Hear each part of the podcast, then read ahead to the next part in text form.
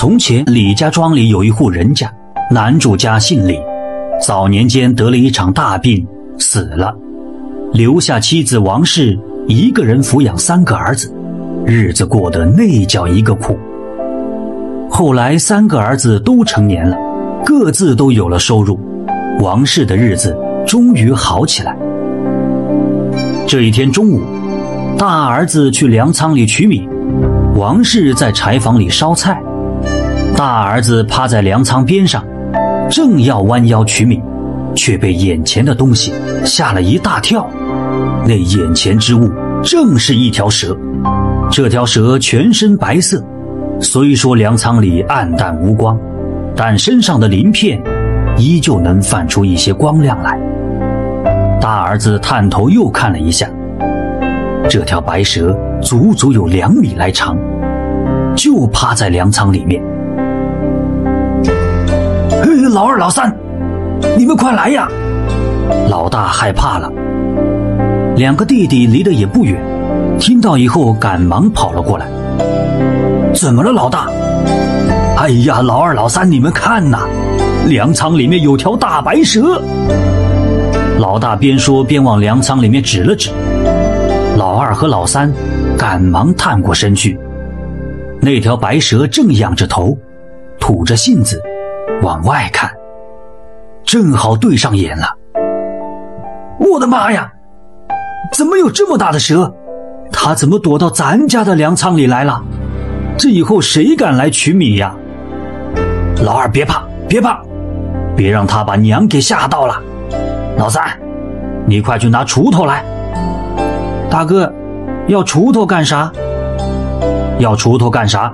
斩蛇呀！快去，快去！两个弟弟愣在那里，一动也不动。哎呀，老三呐，你真是胆小！老二，你去。老大催促道。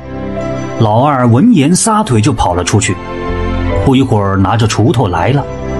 老大接过锄头，凑近了粮仓，一边说一边抄起锄头。蛇兄，这可怨不得我了。谁让你占了俺家的粮仓呢？你都这么大了，不能让你吓到俺娘。说完，老大的锄头就抡了下去。那条白蛇吐着信子，连忙躲到远处，看着兄弟三人。老大一看没有砍中，又抄起锄头去打那条蛇。那条蛇拖着笨重的身体，又是一个躲闪。惊恐的躲到粮仓的角落里。我看你往哪儿躲？老大拿着锄头又凑了过去。两个弟弟有点害怕，开始劝老大，可是老大就不听。举起锄头正要再打的时候，门口传来一声“住手”。老二、老三一看，娘来了，急忙拦住了大儿子。老大，快把锄头扔了！他又没有伤害你们，为什么要伤害他呢？娘平时说的话你们都忘了吗？不要伤害自家的家禽和动物，你为啥就是不听呢？娘，那这是一条白蛇，我怕它吓到你。再说了，这蛇又不是家禽。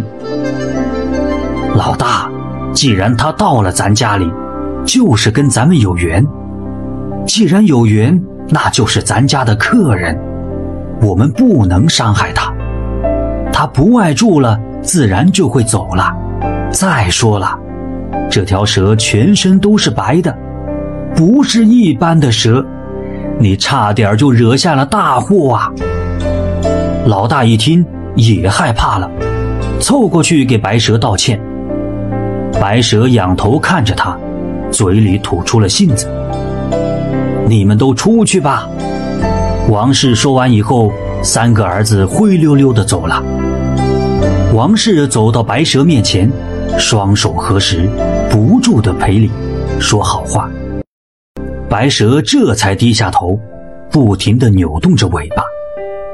那条蛇一直没走，就窝在粮仓里，既不伤人，也不出来捣乱。老大也不敢再伤害它了。这条蛇就在粮仓里住下来了。大叔讲故事，王氏隔三差五的来看他。后来蛇不见了，而奇怪的事也发生了。王氏家里的这个粮仓总是满的，不管怎么吃，就是吃不空。王氏知道与那白蛇有关，时不时的就会来粮仓里拜一拜，因为他知道那条白蛇并没有走，一直在保佑着他。从此以后，王氏家里再也不愁吃穿，衣食无忧了。